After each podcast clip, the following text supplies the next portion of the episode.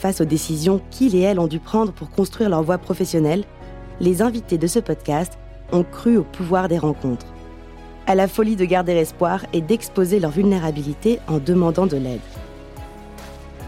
Des personnages inspirants qui, sans peur et sans phare, nous racontent leur parcours, les doutes et hésitations, et les rencontres qui un jour se sont transformées en opportunités. Je suis Philippine de Saint-Exupéry. J'ai moi-même eu plusieurs vies. J'ai été comédienne et réalisatrice, prof de sport. Je suis maintenant coach et l'une des conceptrices du parcours chance. Et j'ai le bonheur de partager ces conversations avec vous. Vous écoutez Chance, le podcast qui défend l'égalité des chances professionnelles et la liberté de faire en sorte que son passé ne dicte pas son futur. Pour ce nouvel épisode, je suis heureuse d'accueillir Marie Robert. Marie a mille casquettes. Professeure de lettres et de philosophie, autrice, créatrice du compte Instagram à succès Philosophie Sexy, fondatrice et directrice de plusieurs écoles Montessori. Le parcours de Marie nous inspire, tout comme ses textes qu'elle partageait avec nous chaque matin sur Instagram depuis plus de trois ans. Comment devient-on Marie Robert? Quels conseils peut partager Marie à tous ceux qui cherchent aujourd'hui leur juste place dans le monde professionnel? Qu'est-ce que la philosophie peut nous apporter comme ressource vous écoutez Chance, le podcast qui défend l'égalité des chances professionnelles et le droit de se réinventer. Eh bien, bonsoir Marie. Merci beaucoup d'avoir accepté cette invitation. Bonsoir Philippine. Je suis absolument ravie de, de t'accueillir pour cet épisode. Déjà à titre personnel, et je sais que je ne suis pas la seule chez Chance, j'ai beaucoup de plaisir à t'écouter, à te lire. Donc je voulais te remercier pour euh, tous ces messages euh, lumineux. Je trouve pas d'autres mots. Il, fait un peu euh, galvaudé, mais, c'est vrai que c'est, voilà, c'est, c'est enthousiasmant, ça donne envie, ça, déculpabilise. Donc, euh, merci pour tous ces messages que tu nous transmets au quotidien. Et, euh, et avant de parler justement de ce que tu fais aujourd'hui, pourrais-tu nous raconter ton parcours, euh, le cheminement qui t'a amené là où tu en es aujourd'hui? Avec un immense plaisir. Alors moi, ça va paraître peut-être un peu cliché, mais c'est tout à fait sincère. je crois que d'aussi loin que je m'en souvienne, j'ai toujours voulu être professeur. C'est-à-dire que je crois que j'avais à peu près euh, quatre ans et je voulais déjà être prof. Donc euh, c'était toujours, ça a toujours été une véritable vocation. Simplement, je savais pas du tout euh, prof de quoi. Donc c'est arrivé en terminale où, alors c'est pas le cas de tous les élèves, hein, mais j'ai vraiment découvert la philosophie. J'ai eu ce moment où d'évidence pour la matière. Euh, on était très tôt dans l'année, dès le mois de septembre, et je me suis dit, oh, mais incroyable une matière où tu peux autant mettre les mains dans le cambouis de, de nos questionnements, de nos angoisses, de tout ce que nous sommes. Donc très vite, je me suis dit, je veux absolument être prof de philo. Et à partir de là, euh, le parcours euh, qu'on croit, enfin le parcours, disons, assez limpide, hein, c'est-à-dire j'ai passé mon bac, je suis tout de suite rentrée en fac de philo, j'ai pas fait de classe prépa, j'étais dans mon chemin, parce que je me disais mais non mais moi je veux faire de la philo quoi. Je veux rentrer dedans quoi. Je veux, qu'on y soit. Je veux, je veux être dans cette perspective là et puis j'ai enchaîné euh, tout mon parcours à la Sorbonne jusqu'au moment où euh, suite logique je me suis retrouvée euh, prof alors à la fac d'abord. Puisque moi j'avais pas passé les concours d'enseignement, je suis devenue, je, je m'orientais plutôt pour la recherche et donc pour un, mmh pour un, un, projet de thèse, et donc je me suis retrouvée prof à la fac. Et là, formidable d'être prof à la fac. Euh, pendant, euh, c'est prestigieux, c'est hyper impressionnant. Et puis tu vois, c'était un peu le côté, et je crois que les auditeurs le, comprendront tout à fait. Euh, tout d'un coup, tu as tellement voulu être à un endroit et t'y es. La première fois où je suis rentrée dans un amphi, parce que je donnais des cours en TD et en amphi, mais c'était l'évidence absolue, quoi. J'étais là, genre, ouais, ça y est, c'est bon. et j'ai absolument adoré. C'est-à-dire que vraiment, je me suis sentie complètement là, complètement pas du tout déçue, parce que parfois, quand on a un fantasme, on peut être un peu déçu. Là, c'était pas du tout, du tout le cas. J'étais vraiment en pleine présence. Simplement, au bout euh, de deux ans, de trois ans, de quatre ans, tout d'un coup, je me suis dit bon, ok, de quelle façon j'évolue sur ma pratique?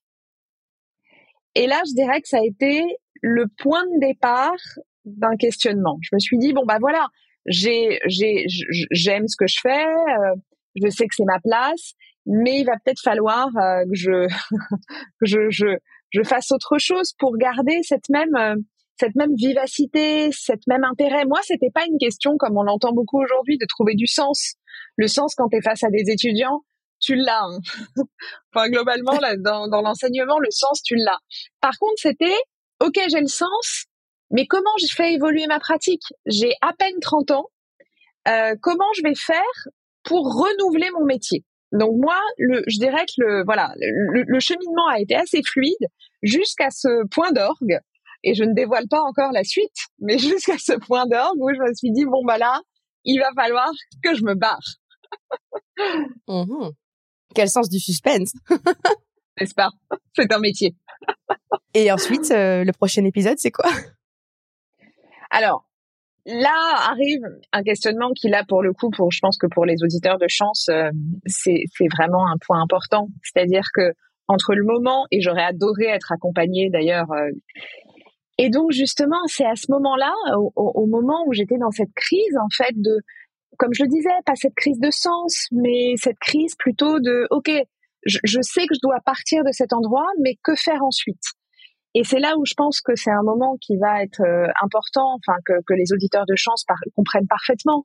C'est-à-dire, d'ailleurs, moi, j'aurais adoré être accompagnée à ce moment-là, parce que c'est le début d'un long questionnement euh, ok, je sais que j'ai plus la bonne place, mais quelle est la suivante? Et donc euh, hmm. c'est comme ça que un peu euh, du jour au lendemain, j'ai tout quitté, euh, aussi bien d'ailleurs dans ma vie personnelle que dans que dans ma vie professionnelle, sans avoir la moindre idée.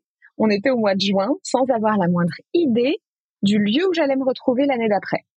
Et je me souviens encore d'un sentiment extrêmement paradoxal, à la fois un espèce de grand soulagement de l'avoir fait. Genre, ok, j'ai, mmh. j'ai pas, euh, je suis pas restée en fait, euh, je suis pas, comment dire, j'ai pas cédé à, à mon confort, à la sécurité, à, à l'habitude. Donc un grand soulagement, une forme de fierté, et en même temps, évidemment, la terreur, le vertige. Euh, le vertige, il est multiple. Hein.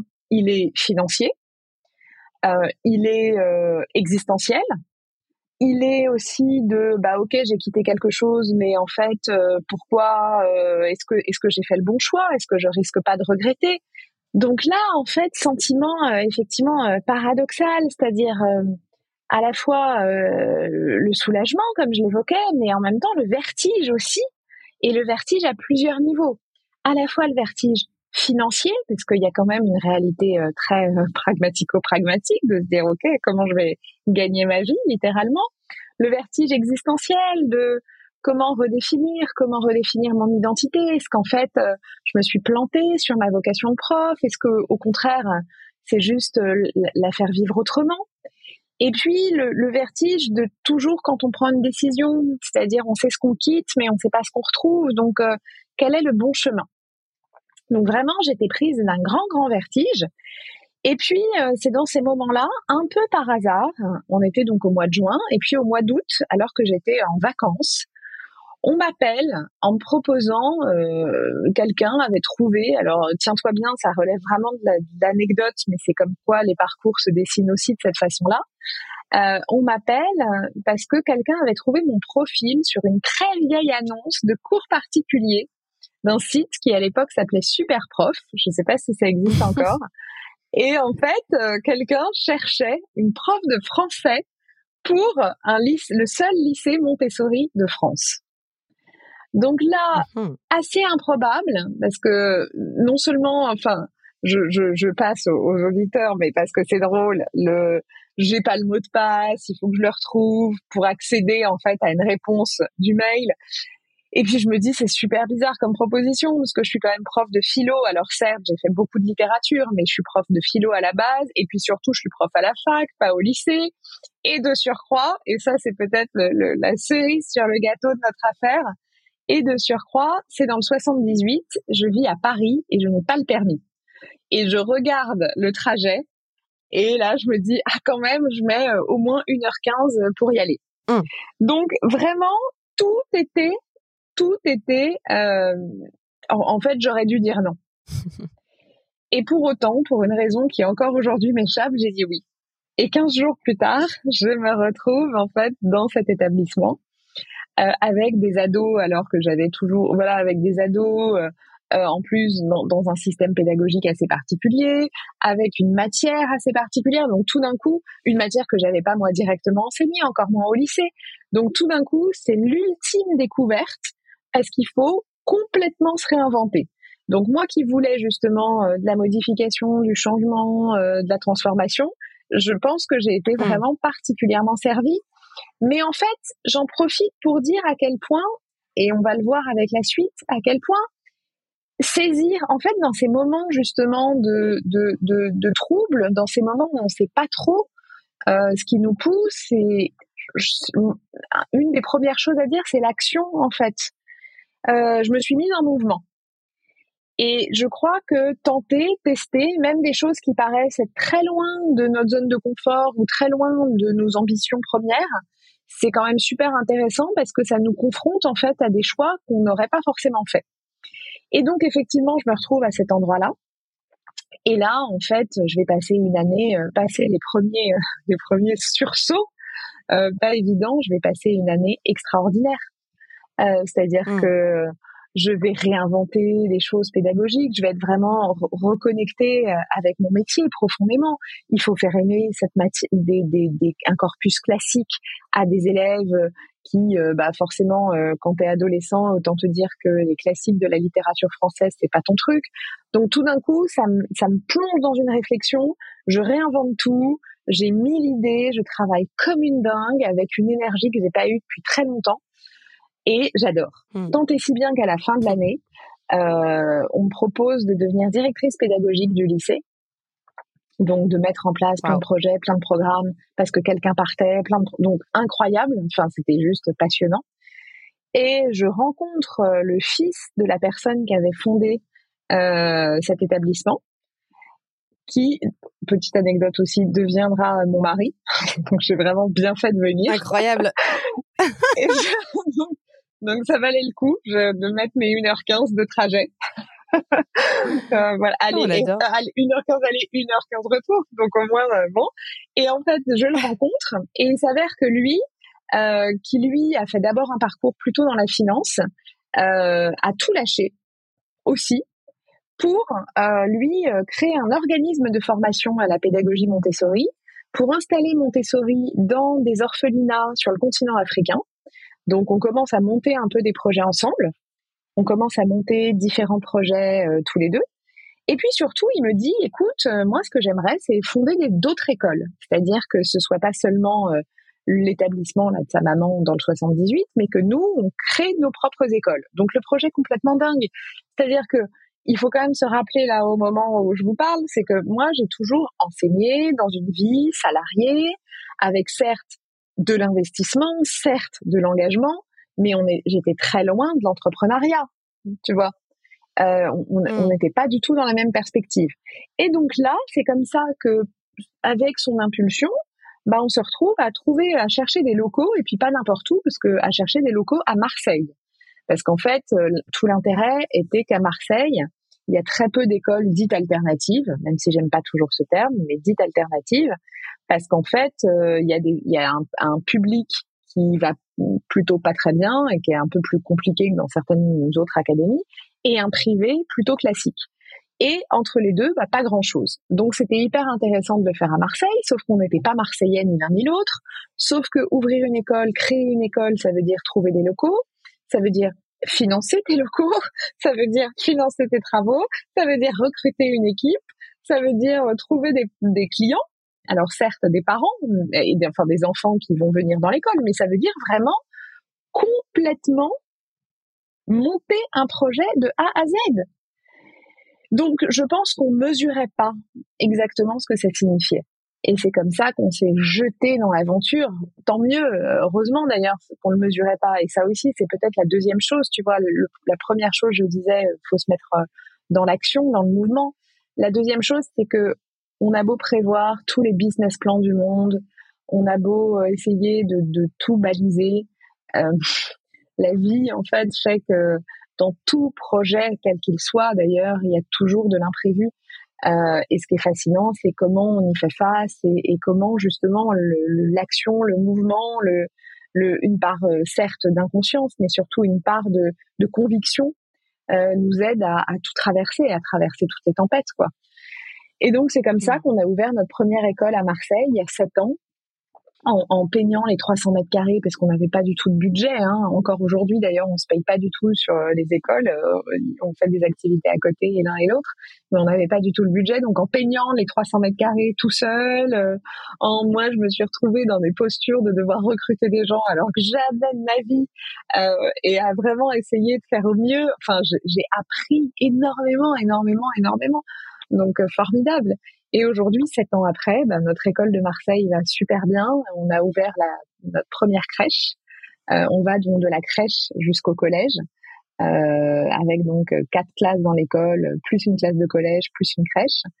On a ouvert une école euh, à Paris, dans le 16e, euh, il y a quatre ans, euh, à Clichy, il y a deux ans, et dans le 15e, Paris 15, il y a un an.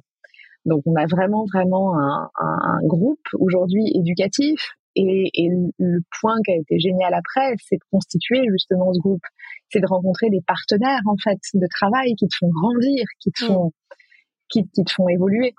Euh, donc ça c'est une partie. Et puis moi en parallèle, j'ai continué euh, à aborder la philo un peu autrement, euh, en, en, trouvant d'autres canaux de transmission. Donc le podcast, le livre, enfin d'abord les livres, Aujourd'hui, j'en suis à mon sixième. Enfin, je suis en train de faire le synopsis de mon sixième. J'en ai publié cinq. Euh, le podcast, euh, et puis des conférences euh, et des choses de genre. Donc, continuer, en fait, ce qui est marrant, c'est à quel point, justement, la quête de départ, si je devais la résumer, c'était de renouveler ma pratique.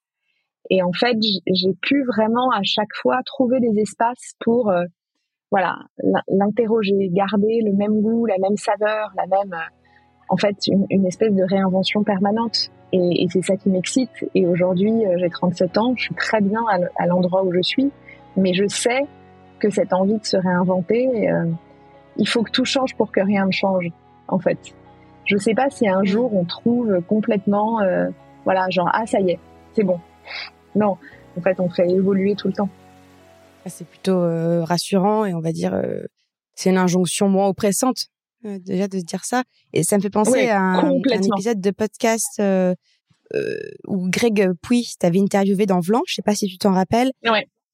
Tout à fait. Et, et tu parlais, bah, j'avais adoré cet épisode et tu, tu disais dedans, alors peut-être reprends bien sûr si je si je reformule mal, mais que une certaine génération qui est plutôt la nôtre ou la tienne et la mienne ou celle même de nos parents on tendance à penser que dans la vie, on va d'un point A à d'un point B, alors que tu observais que chez les plus jeunes, que tu as l'occasion de côtoyer de, de par ton travail, euh, ils ont justement cette notion de, de, je sais pas, de boucle, de réinvention, etc. C'est un peu ça l'idée de, de se dire, euh, oh bah, on verra, je teste et puis on verra?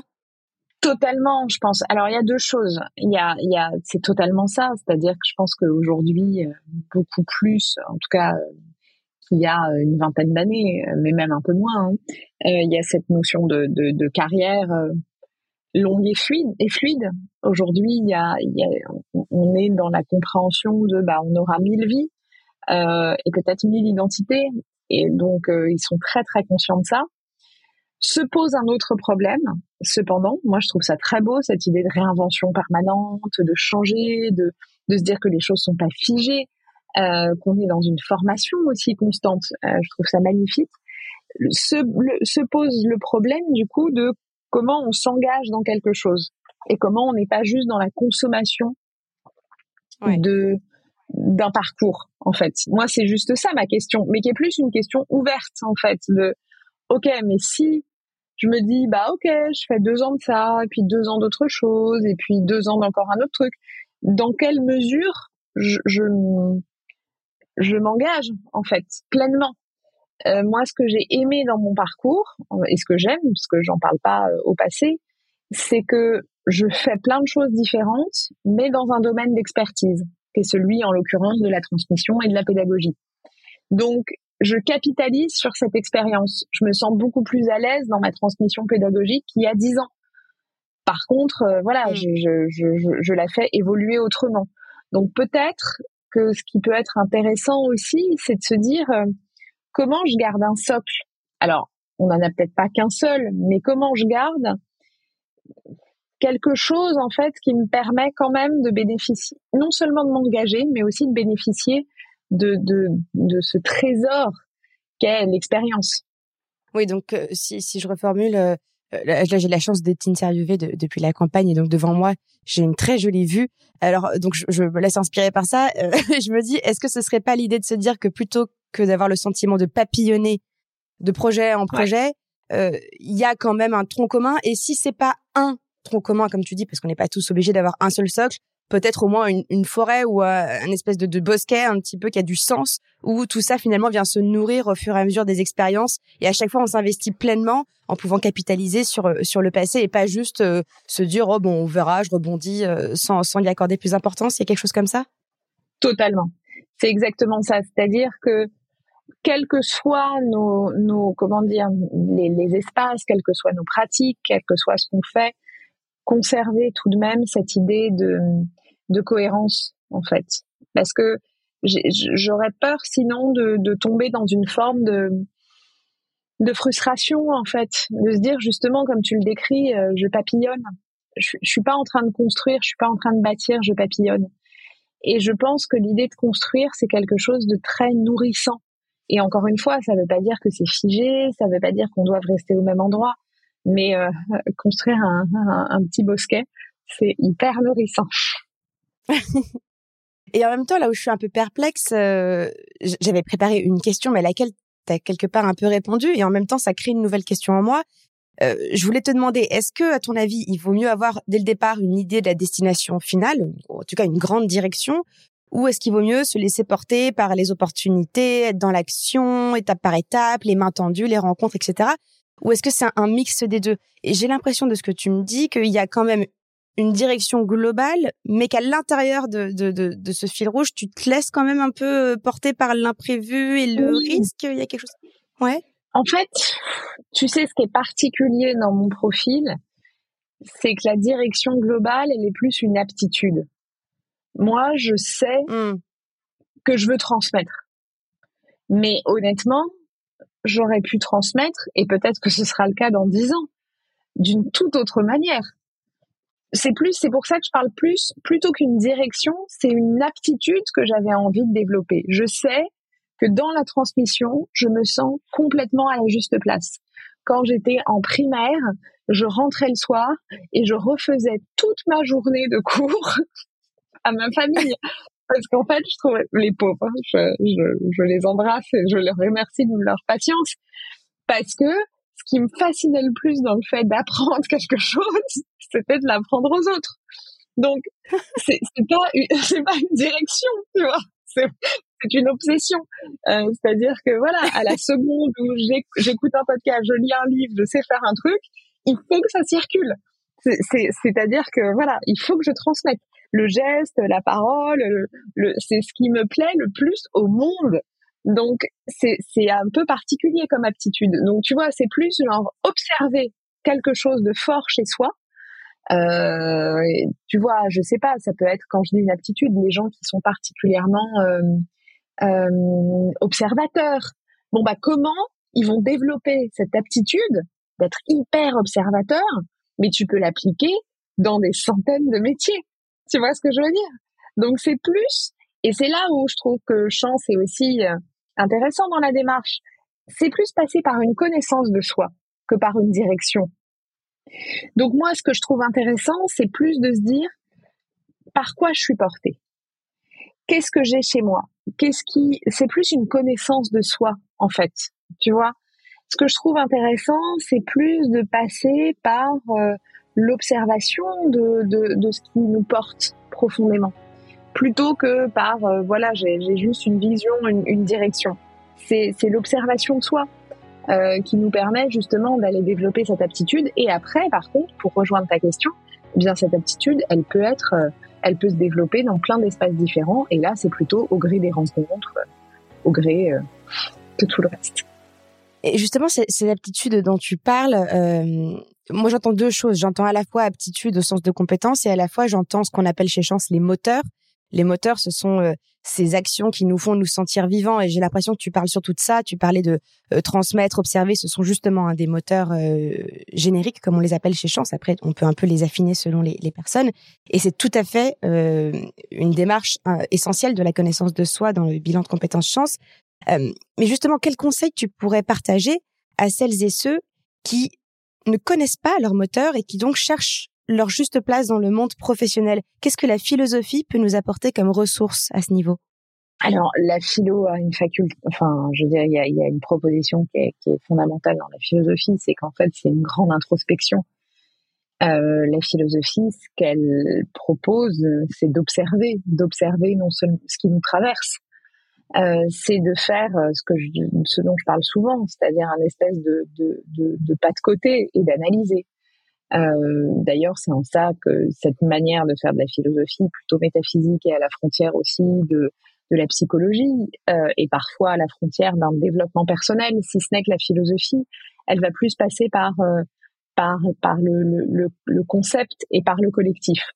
Mais l'intérêt de la philo, c'est d'aller et tu vois moi, ne serait-ce que l'exercice que je fais tous les matins en publiant un post, ben ça aussi, je me rends compte à quel point euh, je me connecte à mes pensées et je me dis bon bah tiens, qu'est-ce que quels sont les, thèmes qui reviennent, euh, de quelle façon, pourquoi, quels sont les sujets qui m'obsèdent, euh, quelles sont les colères que j'ai, quelles sont euh, au contraire, qu'est-ce qui me met en joie? Et là où la philo peut nous aider, c'est dans cette écoute active de notre inquiétude, en fait. Plutôt que de vouloir résoudre, plutôt que de vouloir trouver une solution, hmm la philo, elle nous invite à regarder et à se dire, attends, s'il y a inquiétude, s'il y a mouvement en nous, s'il y a, s'il y a tumulte, c'est qu'il y a un truc intéressant.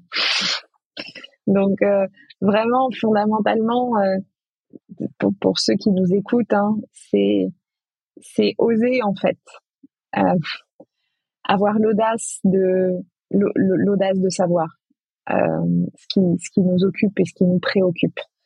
Tu sais, une des choses, euh, pour résumer la, la, philosophie, euh, c'est souvent, euh, c'est la phrase de Kant qui dit sapere aude, ose penser par toi-même. On l'a un peu caricaturé, on en a un peu fait un slogan qu'on met sur un t-shirt, mais en fait, le ose penser par toi-même, il est ose analyser ta réalité. Et en fait, on se rend bien compte qu'est-ce qu'on trouve insupportable, qu'est-ce qu'on trouve inconfortable, qu'est-ce qui à l'inverse nous nourrit on a tous des journées où on sait très bien ce qui nous a nourri ou pas. Euh, si euh, t'es hyper flippé, euh, que t'as t'as pas du tout de capacité à, je sais pas, tu vois, euh, à euh, à faire face à l'imprévu, si t'as besoin de quelque chose de très cadré, bah ne fais pas d'entrepreneuriat. Je caricature un peu, mais je veux dire, observons ce qui nous traverse et, et la manière dont donc voilà, quels sont nos sujets d'inquiétude et qu'est-ce qui nous nourrit? Hmm. Et justement, en parlant d'entrepreneuriat, qu'est-ce que tu recommanderais aux gens qui ont peur de se lancer? Est-ce que ce serait comme toi de finalement euh, euh, faire exprès de ne pas tout mesurer pour te jeter, comme tu disais, euh, et d'être dans l'action Mais est-ce qu'il y a d'autres choses également? Bien sûr, je caricature un petit peu, hein, mais. Alors, il y a, il y a vraiment, il y a ce truc de se jeter, c'est-à-dire qu'en fait, franchement, euh, on peut faire, comme je disais, 50 business plans. On sera jamais, euh, comment dire, on ne pourra jamais connaître toute la réalité et ni euh, ni voilà enfin on ne pourra jamais savoir exactement ce qui se passe. On agit comme je le dis souvent en rationalité limitée. C'est-à-dire qu'en fait on n'a pas tous les on n'a pas tous les facteurs entre nos mains. On n'a pas tous les facteurs d'analyse entre nos mains. Donc bien sûr qu'il y a un moment faut se jeter euh, parce que sinon on ne fait pas. Et c'est en faisant d'ailleurs qu'on apprend, qu'on affine, qu'on ajuste. Donc ça, c'est le premier point. Le deuxième point, c'est être financièrement armé.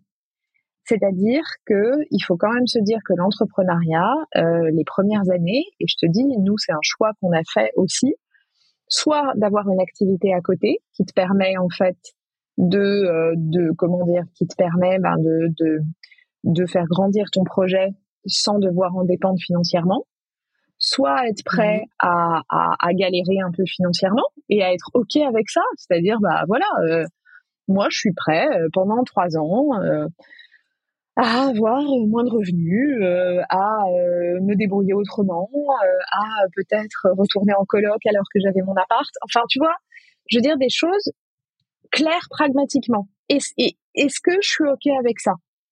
Parce que sinon, c'est là où c'est générateur de frustration. Et, et l'aspect financier est loin d'être, comment dire, est loin d'être le plus important, mais il est suffisamment important pour tenir le marathon qu'est l'entrepreneuriat un projet, euh, contrairement à ce que parfois euh, on entend, parce qu'on entend beaucoup de success stories euh, où les gens lancent un truc, ouais. nan, ça cartonne, etc. Un projet, parfois, c'est long. Euh, parfois, ça prend du temps, parfois ça décolle pas, parfois il faut le repenser en plein milieu, euh, parfois on se dit ah non mais attends je comprends pas, parfois le marché évolue, parfois il y a une crise sanitaire. Enfin, je veux dire, il faut être armé pour se dire il peut se passer des choses, euh, et il peut du coup, bah, ma sécurité et, et au fond l'argent euh, a une valeur pragmatique, mais a une valeur aussi symbolique, hein, qui est notre, euh, qui, est, qui, est, qui, est, la valeur de la sécurité. Est-ce que je suis ok? Et euh, voilà, de, de, de quoi, euh, que, comment je peux m'organiser pour que ce soit un sujet qui ne soit pas central? Donc, se lancer, se jeter, parce qu'il y a un moment, faut y aller, quoi. Et puis c'est en y allant que tu rencontres des gens que tu apprends. Et deux, être un peu OK dans sa tête sur le, le point de vue financier. Ok, bah merci pour euh, pour ces précieux conseils euh, qui sont à la fois euh, comment dire, c'est marrant, ils sont un peu opposés. Il y en a un qui est très libérateur, allez-y, et l'autre très pragmatique, attention. Parce qu'en fait, l'argent, je vais te dire, et moi, ça a toujours été un truc, c'est c'est de pas avoir à en parler, parce que ce sera jamais une fin en soi, mais avoir être suffisamment au clair avec ça pour que justement ce soit pas une donnée qui te fasse faire des mauvais choix. Tu vois? Mmh.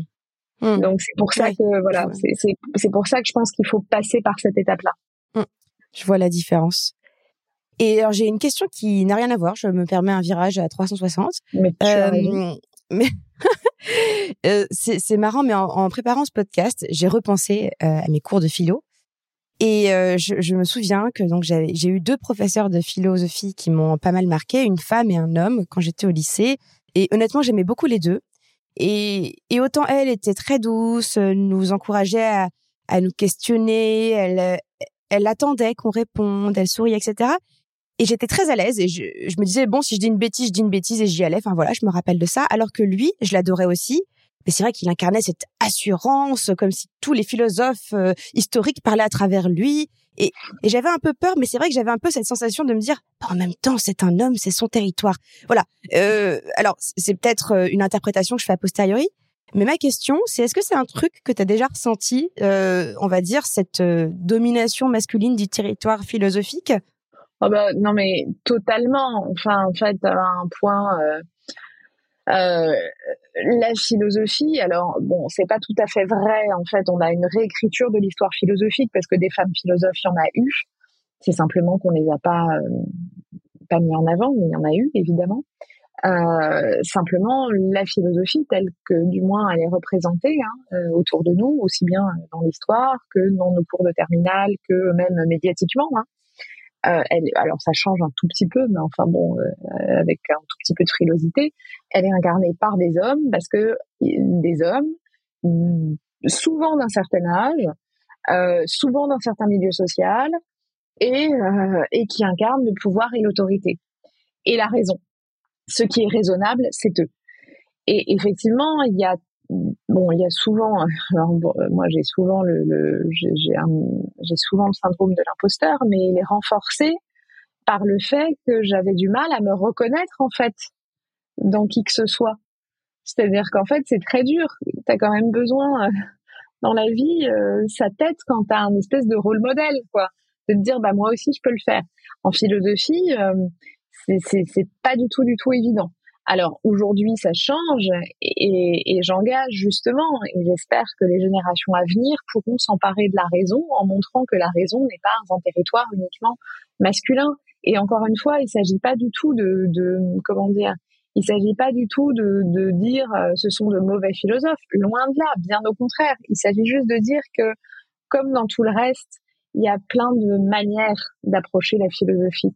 Et il y aura plein de manières qui doivent être incarnées aussi par une diversité non seulement de sexe, mais aussi de milieu, que la philosophie ne soit pas un territoire qui appartienne toujours aux mêmes individus, parce qu'alors l'histoire de la pensée sera écrite par les mêmes individus, pour des siècles et des siècles encore. Et justement, si on transpose ça, tu as commencé à le faire, hein, mais cette idée du syndrome de l'imposteur ou de l'illégitimité de ta réinterprétation, si tu le transposes au, monde, au monde professionnel en général, je pense qu'il y a plein de situations dans lesquelles on se dit ah bah c'est pas pour moi dû à comme tu disais à mon milieu social, à mon genre, mais aussi pourquoi pas à mon éducation, ma façon de m'exprimer, de mon passé professionnel, etc. comment est-ce qu'on fait dans ces moments-là pour se sentir légitime euh, à partir du moment où c'est qu'une histoire de perception et qu'on a effectivement tout ce qu'il faut pour euh, pour finalement évoluer dans ce milieu? Je vais te dire euh, une chose que je me répète moi-même tous les jours, donc euh, et, et j'ai 37 ans, donc j'ai vraiment besoin de me le répéter. Hein. Mais c'est la, la, seule légitimité, c'est la légitimité qu'on se donne nous. En fait, elle viendra pas des autres. Euh, il faut, enfin, en fait, l'attendre est très dangereux. En revanche, quand on est poussé par par la persévérance, quand on, quand on est poussé par la passion, euh, on, on, comprend en fait notre légitimité s'impose à nous-mêmes avant tout. Donc encore une fois, euh, tu vois, je disais l'important c'est d'arriver à bien se connaître. Euh, ben l'important est d'arriver à se connaître aussi suffisamment pour euh, trouver le, le, le, juste milieu entre la prétention et, et la et, et, la modestie extrême ou l'imposture ou tu vois le sentiment d'imposture et se dire est-ce que ce que je suis en train de faire c'est bien? Euh, est-ce que sincèrement j'ai l'impression que c'est bien moi, tu vois, cette espèce de forme d'auto-évaluation euh, qui d'ailleurs, euh, moi, c'est quelque chose qui me tient très à cœur, d'apprendre dans le système scolaire à s'auto-évaluer et ne pas toujours attendre l'évolution, l'évaluation d'un tiers. Ce que j'aime beaucoup dans le système Montessori, c'est cette capacité à s'auto-évaluer. Et je crois que plus on arrivera à s'auto-évaluer, plus on arrivera à dissoudre ce, ce problème de la légitimité. Parce qu'au fond, euh, si on se sent illégitime, c'est parce qu'on a l'impression que les autres nous pensent illégitimes. Ça, ça me rappelle quelque chose que j'avais appris à l'époque où j'étais euh, comédienne. Il me semble que c'était Stella Adler, mais je suis pas sûre, qui, qui disait que euh, effectivement, on serait un, artiste accompli le jour où les seuls applaudissements dont on aurait besoin pour savoir que notre travail a été correctement accompli, ce sont les nôtres et pas ceux du, du public. Et c'est vrai que ça me fait penser à, à, ça. Pas évident à intégrer. non. C'est pour ça que je dis, il faut vraiment se le répéter. oui, c'est ça, il faut se le répéter. et, quid, euh, parce que là, on parlait du, du fait, euh, comment dire, euh, de pas se sentir légitime pour certaines raisons. Et si on allait un petit peu plus creuser en détail euh, le sujet des diplômes, par exemple, notamment en France, c'est quand même encore une culture, hein, ou contrairement peut-être à d'autres cultures plus, euh, à me dire, anglo-saxonnes, où, euh, où c'est moins important. Comment faire quand on, on, se sent perdu, qu'on a peu de diplômes, qu'on a l'impression qu'on ne pourra jamais aller allier pardon, travail et épanouissement du fait justement du, du, on va dire des paliers qui n'ont pas été atteints, que ce soit le baccalauréat ou, ou d'autres, dans une culture comme la nôtre? Ouais, alors effectivement, euh, il y a un point de vue de lucidité, hein, c'est-à-dire que évidemment c'est pas du tout évident puisque alors c'est quand même ça commence un tout petit peu à changer et heureusement, se rappeler que aucun diplôme. Alors c'est marrant parce que en ce moment je lis, je lis un livre justement d'une auteure, euh, Angela euh, Duckworth, euh, qui a écrit un livre qui s'appelle L'art de l'agnac et qui montre qu'aucun diplôme ne remplacera euh, la persévérance et la passion, ni la persévérance ni la passion. Mm. Alors d'un point de mm. vue, encore une fois, il y a deux choses. Il y a d'un point de vue pragmatique, se dire ok, comment je peux pallier ça? euh, est-ce que c'est par une formation? Euh, Est-ce que euh, est-ce que c'est par une certaine expérience? Tu vois, avoir une analyse très concrète déjà des choses et ensuite se dire mais que souvent alors ça dépend parce qu'il y a une accession effectivement à certaines voilà c'est pour ça qu'il faut passer par un état des lieux de se dire ok est-ce que tel ou tel poste?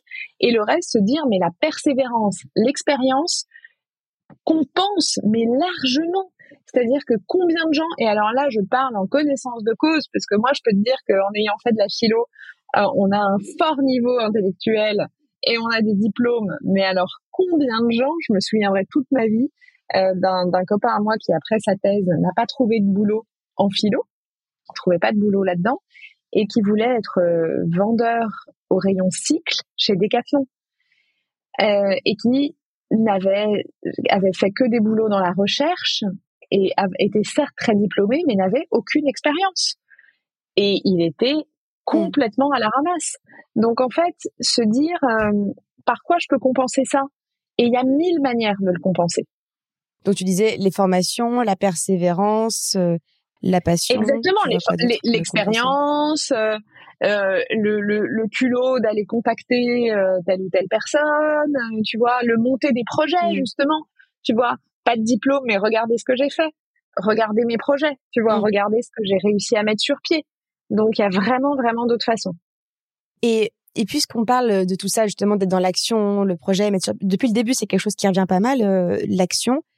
Euh, je pense à une question qu'une jeune fille m'a posée euh, lors d'une conférence que je donnais pour pour Chance justement sur l'orientation professionnelle et elle me disait mais quid des gens comme moi euh, disait-elle hyper actifs qui ont plein d'envie, qui font plein de choses, qui saisissent les opportunités, on est tout le temps dans l'action, mais justement peut-être un peu trop le nez dans le guidon. C'est quoi le juste milieu entre réflexion et action? Bah c'est une, phrase que je répète beaucoup, hein, c'est penser sa vie, vivre sa pensée. C'est-à-dire, euh, c'est ce va-et-vient permanent entre les deux. Si, comme je le disais précédemment dans l'épisode, il n'y a pas de mouvement de recul, il n'y a pas des espèces de petits check-up réguliers, effectivement, on va droit dans le mur. À l'inverse, s'il y a que de la réflexion, mais que on met jamais rien sur pied, on va pas aller très loin. Donc, c'est régulièrement se reconnecter à, OK, attends, juste trois secondes, mouvement de recul, est-ce que je suis bien là où je suis? Est-ce que je suis OK avec ce que je suis en train de faire? Est-ce que ça me semble cohérent? Est-ce que je suis nourrie? Merci beaucoup, Marie, pour ton partage. Merci à toi.